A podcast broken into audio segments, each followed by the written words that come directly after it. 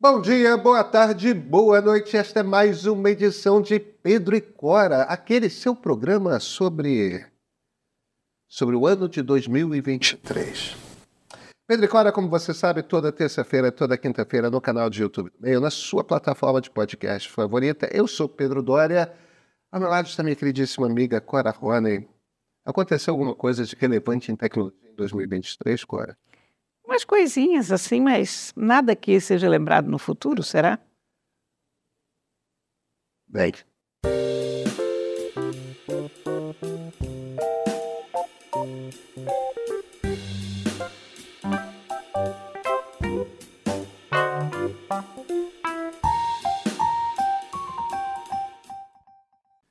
Agora, para a gente falar de 2023, eu estou aqui com a lista dos temas que foram relevantes em tecnologia, já que, já que esse é o último programa do ano. Então a gente tem que falar do que, que o ano foi. Bem, colapso de dinheiro no Vale do Silício, quer dizer, tem o fechamento do Silicon Valley Bank e tem a questão de a, a fonte secou do dinheiro que geralmente é usado para investir em startups. Aí despencar da FTX, que era uma ah, das empresas mais valiosas no mercado de criptotransações, criptomoedas. Twitter, parece que aconteceram algumas coisas é. envolvendo é. a empresa Twitter. Eu não sei se essa empresa existe ainda. A empresa antigamente conhecida como Twitter. É, exatamente, é tipo Prince, né? É. Temos que falar de TikTok. Pressão nos Estados Unidos, na Europa, se bane, no bane e tal. Temos que falar de desse troço sobre o qual o mundo está conversando o tempo todo, que é regula, não regula é, plataformas digitais. E, e eu, eu, acho que tem mais algum assunto relevante em 2023 em tecnologia. Vê qual é? Hum, inteligência, alguma coisa? Inteligência, né? Pois é, é por falta de inteligência que eu não estou lembrando, tenho certeza. Olha aqui, agora falando sério, antes da gente levantar essa lista, a gente olhava para trás, né, um minuto antes de a gente sentar aqui, e as duas únicas coisas que a gente conseguia ver em 2023 eram inteligência artificial e Twitter. E Twitter num ponto muito menor. Twitter porque é. nós somos jornalistas, porque a gente a gente foi do Twitter desde que o Twitter começou. Então é um, um acontecimento que diz respeito para a gente como usuário, né? Isso envolve também o homem mais rico do mundo, né? Sim, mas... Um cara que tem uma importância no Vale do Silício, que é Elon Musk. Mas assim, se você pensar em termos de público geral, tem gente que nem, é, nem tchuns pro... É verdade. Então, essas, essas pessoas que nem se tocaram pro Twitter ser ou não ser do Elon Musk, tanto faz, porque o número de usuários do Twitter é relativamente pequeno em relação às outras plataformas, mas a inteligência artificial mexeu com todo mundo. É, é, inteligência artificial é. O problema de inteligência artificial, e a gente tem falado muito de inteligência artificial, acho que a gente vai até falar pouco sobre inteligência artificial nesse programa, é que. É que eu não sei o quanto que as pessoas já entenderam que o salto que a gente está dando à inteligência artificial é do tamanho do surgimento da internet. Se não for maior, hein? É do tamanho do surgimento do computador pessoal. É. É, é uma revolução tecnológica que é. A, a, última vez que a gente viu algo comparável foi o surgimento da internet em 1995. É, é um acontecimento muito ímpar, muito grande demais.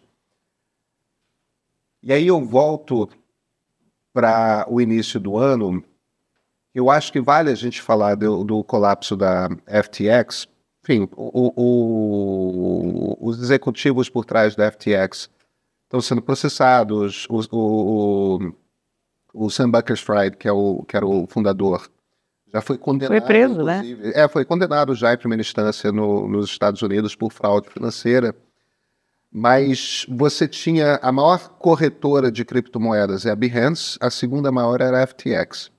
E ele, em essência, estava gastando dinheiro das pessoas que, é, é, no fim das contas, é como se fosse um banco, né? Aí o cara estava pegando aquele dinheiro e gastando o dinheiro das pessoas, e daí está a fraude. Mas eu acho interessante porque a gente passou os últimos cinco anos, seis anos, no mundo da tecnologia, meio que correndo atrás de o, qual é a, a, próxima aposta no futuro, o que é que vai ser grande e tal. E tinha uma, uma turma muito relevante que dizia que a grande aposta no futuro ia ser o cripto. É. Ia ser a, a Web 3.0, que ia ser baseada é, em, em, blockchain tal, que é a tecnologia que está na, na, base das criptomoedas tal. E, e muito desse investimento em, é, é nesse mundo cripto foi feito nessas, nessas empresas de transações, né, dessas corretoras de criptomoeda, porque elas desenvolviam muita tecnologia de como você lida com cripto. Não é que o cripto tenha desaparecido. O Banco Central vai lançar no ano que vem o Real Digital, que é baseado. E, e, o Real Digital, a tecnologia por trás do Real Digital vai oficializar um blockchain do governo brasileiro que vai permitir, por exemplo, a gente ter contrato inteligente, contrato digital. E, e a quantidade de burocracia ligada a cartório que a gente vai deixar de ter no Brasil porque o Brasil vai ter a sua tecnologia de blockchain reconhecida pelo Banco Central. Com... Cora, a, a, vida burocrática da gente vai melhorar muito. Mas você sabe que eu tenho uma, uma, uma dúvida em relação a isso, porque nós temos a ferramenta, teremos a ferramenta para mudar isso, mas eu não sei se nós teremos a vontade política. Não, mas isso já... Sabe? Porque. Veja. Enquanto, é... enquanto você tiver as instituições pedindo não sei quantas folhas uh, com firma reconhecida, você pode ter o blockchain que você tiver, que você vai ter os cartórios ali. Então, o, nós, o, que, o que a gente vai precisar é de alguém metendo o pé na porta e dizendo, ó, parou, chega. Agora, eu acho que é, temos uma cultura que é chegada numa burocracia e tudo mais, mas a questão é a seguinte, para a empresa que tem que assinar contrato, é, a, a, vida simplifica muito. Você vai ter uma coisa com a chancela do Banco Central do Brasil. É, é moeda, né? É, é ancorada nisso. Então, eu acho que eu acho que vai ter gente adotando. A gente aqui não vejo por que, que a gente no meio vai fazer contrato que não seja contrato digital. Em sendo possível, tendo a tecnologia, tendo a chancela do Estado, eu não vejo para quê. Eu não... espero, mas como pessoa física, como ser humano, dependendo dos caprichos do governo, ah, como brasileira de muitos anos, sabendo o poder da burocracia nesse país, eu vou te dar um exemplo. Uhum. Vou te dar um exemplo que aconteceu comigo essa semana. A minha mãe está internada, minha mãe teve um, um pequeno AVC, ela está melhorando, felizmente, a gente hoje teve boas notícias. Mas ela levou um tombo. Ela não se machucou muito, mas ela começou a se queixar de dores no joelho esquerdo. Estávamos na emergência do hospital. O médico mandou ela para o raio-x, para fazer um raio-x do joelho direito, quando na verdade o que ela estava sentindo era o joelho esquerdo. Aí minha irmã, que estava com ela naquele momento, vira para o pessoal do diz, não, o, isso está errado, o joelho machucado é o joelho esquerdo. Ah, mas o médico pediu, está tá aqui na papeleta, o joelho... Você quer... Olha, é tão bizarro que eles fizeram o raio-x do joelho direito. Em vez de ligar para o médico ou de não fazer a espera da, da definição. Disposição de necessária radioatividade. Disposição de necessária radioatividade, desperdício de recursos, desperdício de um tempo precioso, porque quando a gente fala de uma pessoa acidentada, doente, ou qualquer, quando a gente precisa de tratamento é na hora. Mas, enfim, então a gente ainda encontra esse tipo de mentalidade. É uma cultura cartorial. É, então, tá enquanto houver essa cultura cartorial, e eu, nesse momento, quando, quando aconteceu isso, eu entendi por que é que a gente tantas vezes ainda lê que cortaram a perna errada do paciente, porque essa cultura põe antolhos, mesmo nas pessoas que deveriam estar observando. Uhum. Onde, onde mais você teria uma pessoa mais observadora, em tese, do que no hospital? Né? A pessoa está lá observando o que há com o doente. Tem um joelho que está ali inchado e roxo, o outro joelho está bom. Né? Veja, eu, eu, não acho que. Eu não, eu não arriscaria fazer uma previsão do que, que vai acontecer. A tecnologia existirá. Quer dizer, o, o blockchain não morreu. O blockchain continua existindo, é uma tecnologia relevante, dá, dá segurança a transações. Agora, existia naquele afã de descobrir o que, que é a, a próxima grande onda.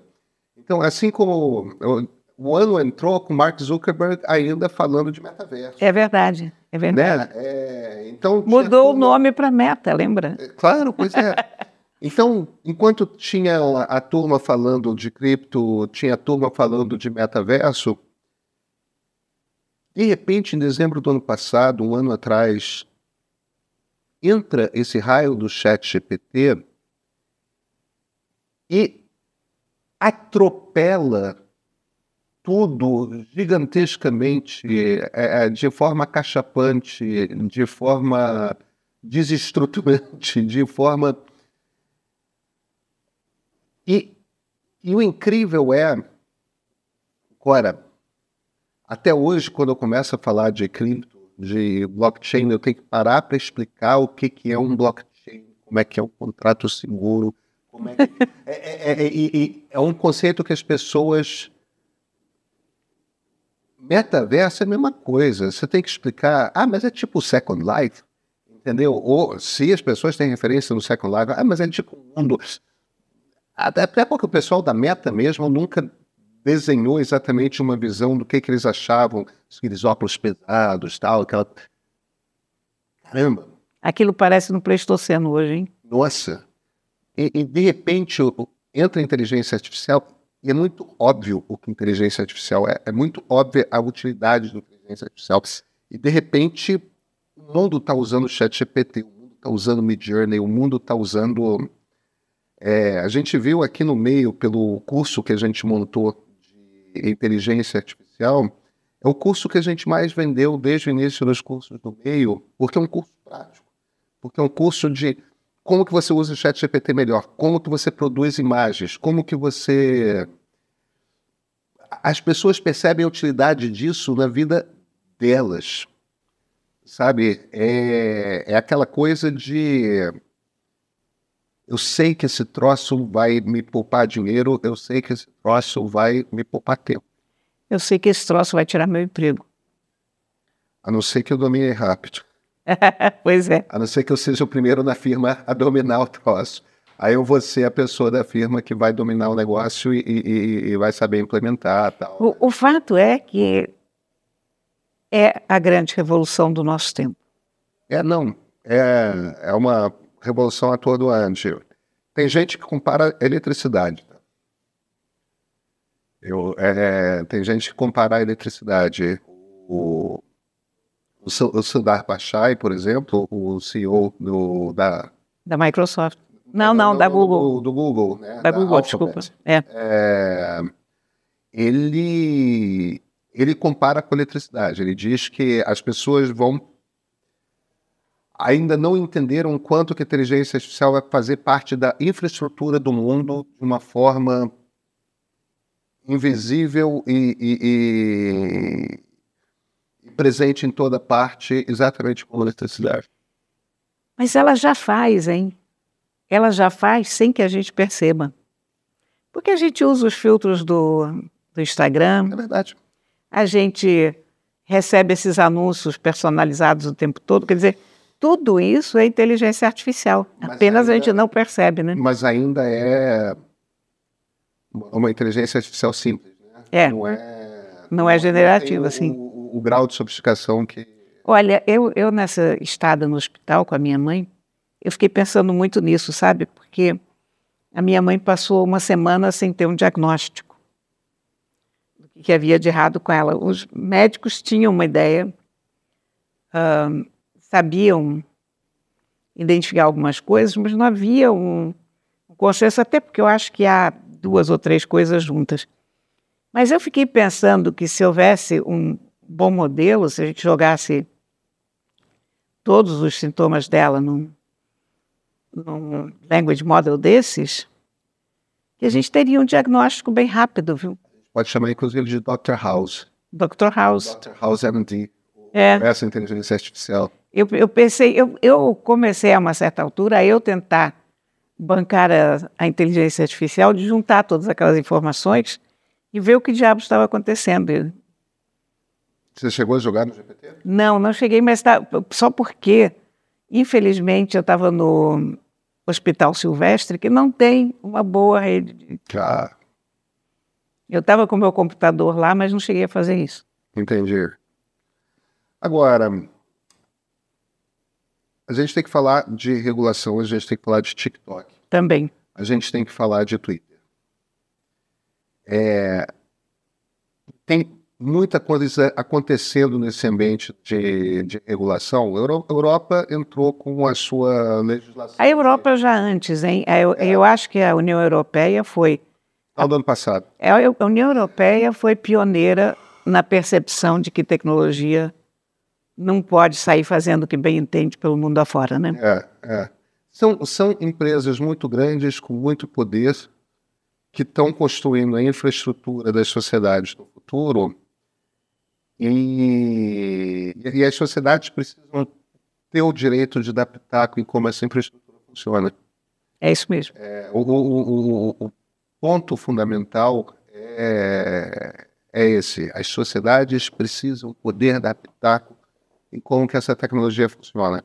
E eu também acho que talvez haja menos lobistas na União Europeia do que há no Congresso nos Estados Unidos. Acho que o lobista tem. O problema é que a, a União Europeia tem. A União Europeia tem uma cultura política social democrática. É, e isso faz com que eles tenham uma cultura política é,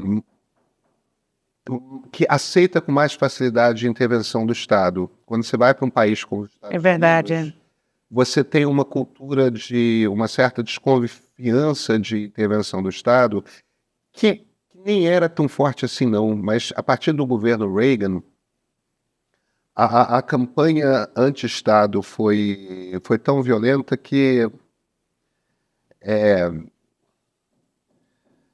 enfim acontece e aí tem tem uma coisa de cultura política mesmo. Eu Acho que os europeus são mais confortáveis com a coisa da intervenção do Estado do que os americanos. E isso faz diferença. Isso faz diferença. Agora, o- os americanos compreendem que precisam de algum tipo de, eh, de regulação. O problema é que regulação dá. E conforme entra a inteligência artificial, você começa a ter a percepção de que tem que precisa de um novo tipo de regulação, que é uma regulação quase que móvel. Porque se você aperta demais na regulação, você não, você impede as empresas de inovarem de tanta regra que tem que cumprir. Vira uma grande cadeia burocrática e tudo mais. E você tem uma disputa com a China acontecendo. É. Se, se os Estados Unidos começam a perder a corrida tecnológica porque eles não estão deixando as empresas americanas inovarem, isso vira um problema. Os americanos têm medo disso. Eles têm razão de ter medo disso, porque aí é uma briga comercial. É uma briga, é a briga entre grandes nações do mundo nesse momento. né? Agora, além disso, você tem uma questão que é, é é uma tecnologia que a cada dois anos é uma coisa completamente diferente. Então, você lança aquele troço, você não sabe que tipo de efeito vai ter.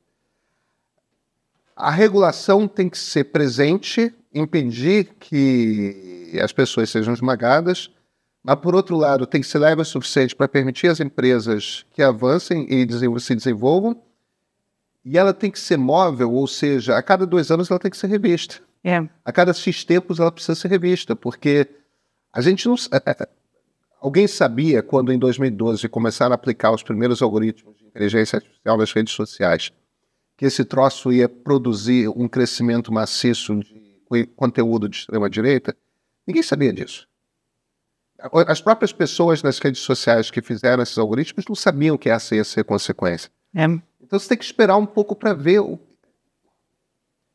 complicado esse bicho de regular agora.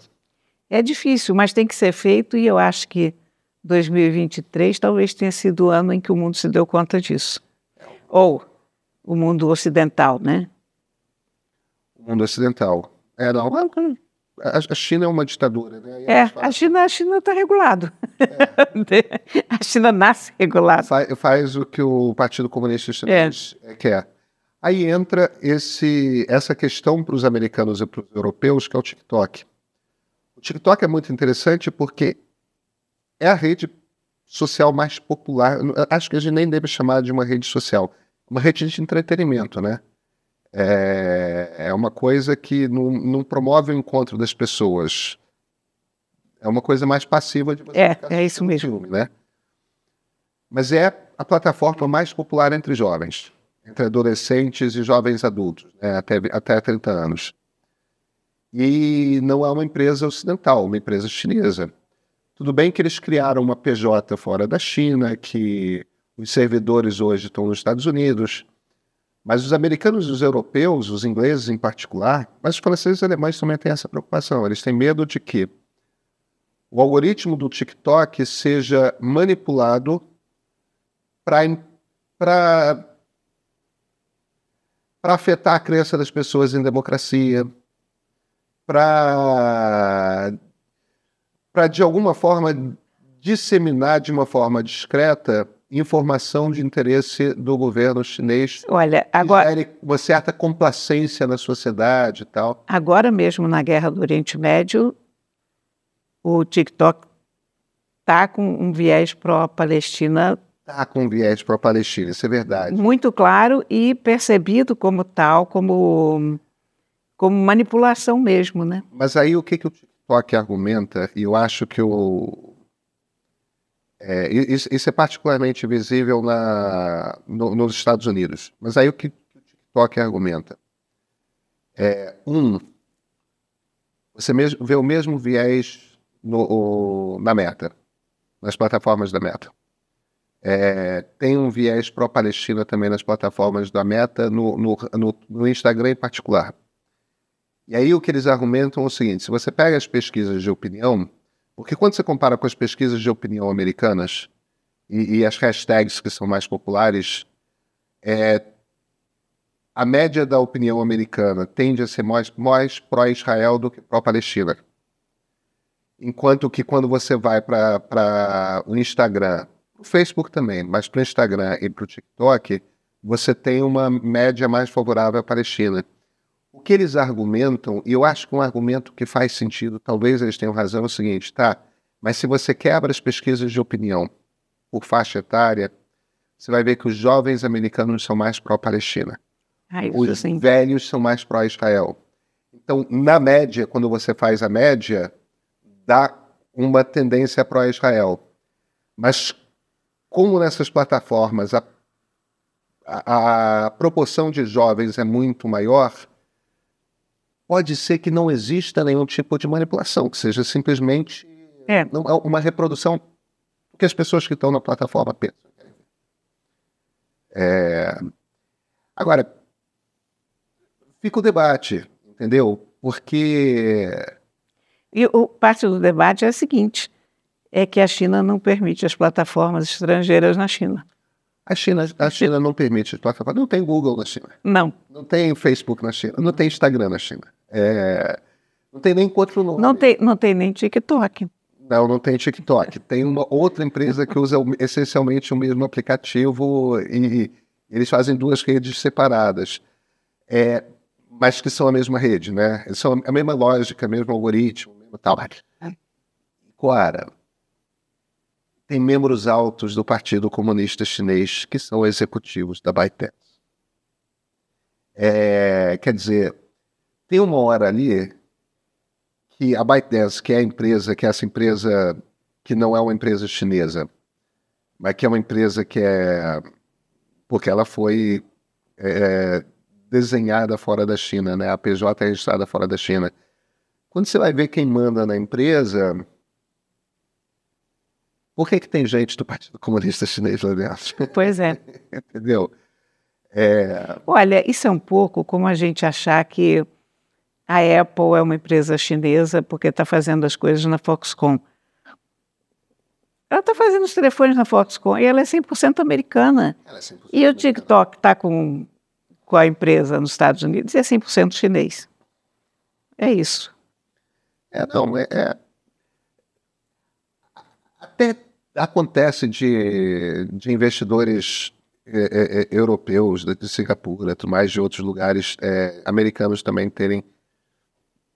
O problema é que o PCC está dentro da- do comando da empresa. Pois é. Não adianta. É, então, mesmo que o TikTok não faça nada, a questão é a seguinte: o TikTok pode fazer no momento que interessar. Entendeu? Pode manipular o algoritmo para que determinadas mensagens cheguem. E, e aí é aquela coisa, eu acho que o, o- o argumento fundamental que quebra a perna de todo mundo é esse que você falou. A China não deixa as empresas, só que nós temos democracias. É, é um debate difícil. É. É um debate difícil. É um debate difícil. E a gente. E esse tal de Twitter, hein, Cora Rony? Esse tal de X, esse tal de X, Olha, já chegou à conclusão de como é que chama? eu não cheguei à conclusão de como chama. Eu perdi muito interesse. É impressionante como quando você para de usar não faz muita diferença. E como foi tracheado, né? Como, como o Elon Musk pegou um troço que não vou dizer que estava bom, porque o Twitter não estava bom. Não, não tá. O Twitter, na verdade, era uma rede de esgoto né, na, da internet. Mas era uma rede de esgoto com potencial de poder ser canalizado, desinfetado. Ele esgotificou o, o Twitter de uma vez, jogou fora. Eu não sei se no ano que vem a gente ainda vai estar falando de Twitter, viu? É. Ainda tem gente lá. Tem, mas muito menos do que havia, e a discussão perdeu a relevância. Perdeu relevância, aumentou muito. Criou uma tendência pró-direita, pró- pró-extrema-direita. Não, e se tornou irrelevante, realmente. Para publicidade, você tem falta anunciante. Isso é um problema. E, e ter- e mesmo em termos de informação, porque o fato é que houve um momento em que todos nós da área de informação, a gente acordava e a gente olhava o Twitter para ver como é que estava o mundo. E daí a gente ia se informar. Há quanto tempo você não abre o Twitter em primeiro lugar? Oito, nove meses agora. Pois é. Não à toa. É, não, diminuiu. Diminuiu a relevância do Twitter. É, E o Elon Musk provou que mesmo as pessoas geniais podem ser imbecis. E frequentemente são. Verdade. Verdade. Agora, acho que nem faz sentido muito a gente falar sobre inteligência artificial, porque inteligência artificial foi o tema da maior parte dos programas desse ano e vai ser o tema da maior parte dos programas do ano que vem. É, é bom a gente fazer esse, esse ano assim em revista, porque em essência a gente lembra que outras coisas aconteceram. E a gente percebe o quanto essas coisas são pequenas. É verdade. De- Olha, é verdade, a, a inteligência artificial jogou uma sombra em tudo. E, aliás, eu vou registrar aqui o meu protesto, sabe? Porque a revista Time escolheu Taylor Swift Aham, como pessoa do ano. aham. Ok, eu entendo que ela é um fenômeno, eu entendo que ela sozinha mexeu com a economia. Mas a pessoa do ano foi Sam Altman, Eu concordo com você. sabe? Não foi a Taylor Swift. Eu concordo com você. Eu acho que quando a gente olhar para 2023, de, sei lá, 2040, 2050, Não é para Taylor Swift. na- a gente não vai se lembrar de Taylor Swift. Embora ela, eu ache ela uma moça extraordinária. tá? Tudo bem. Mas Mas eu concordo com você. Mas foi o ano da inteligência artificial, foi o ano em que a humanidade foi atropelada por esse caminhão. E eu acho que era legal a gente dizer quem é o motorista do caminhão. E não a música que estava tocando no rádio, não é? Clara, a gente se vê no ano que vem? A gente se vê no ano que vem. Oh, Então, até 2024. 2024, hein? Quem diria? Quem diria? Estamos próximos de completar um quarto de século.